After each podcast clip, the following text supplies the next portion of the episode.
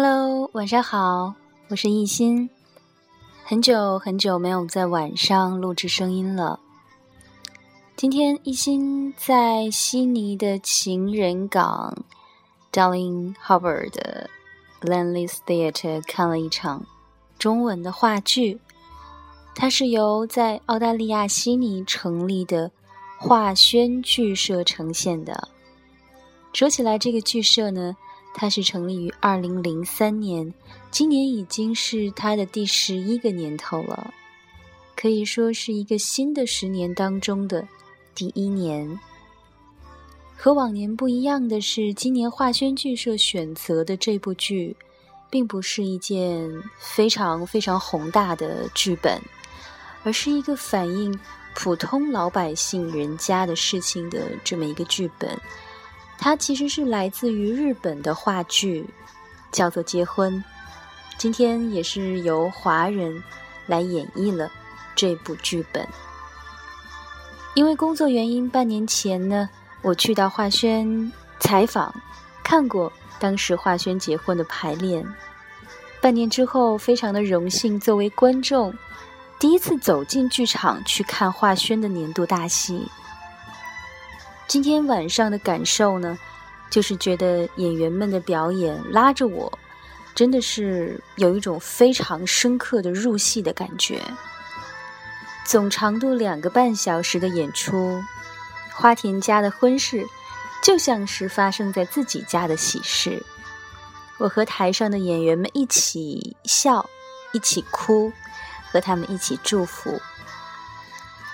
其实呢，之前这部结婚的话剧有一个小小的广告，里面有一句广告词，他说：“二零一四年华轩剧社与你共邀结婚当中的笑与泪。”之前听了很多很多遍，但是一直都不明白，结婚当中应该是有笑的，但是怎么会有泪呢？我想，可能每个人的理解都不一样。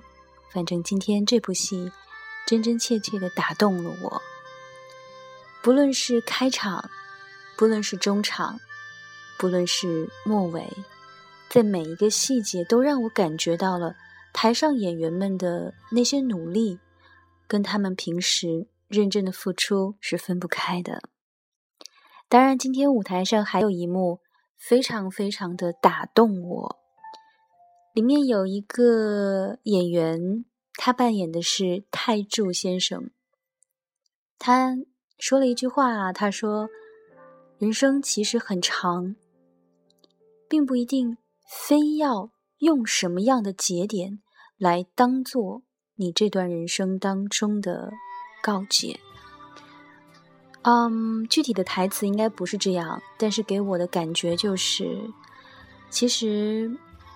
不管你现在是面临怎样的非常痛苦的决定也好，还是说站在一个非常重要的人生的十字路口也好，其实过了这个坎儿，你再回去看一看这个时候的自己，也许并不会觉得他会有多么多么的难过，也许并不会觉得当时的那个场景对自己来说是一道多么高深的坎儿，一定就是过不去的。在这幕剧当中，最小的女儿春子，她还没有高中毕业就已经怀孕了，可是她一定要嫁给她的爱人。她后来怀孕了，后来，嗯，也是经过重重的困难，最后还是把这个孩子生了下来。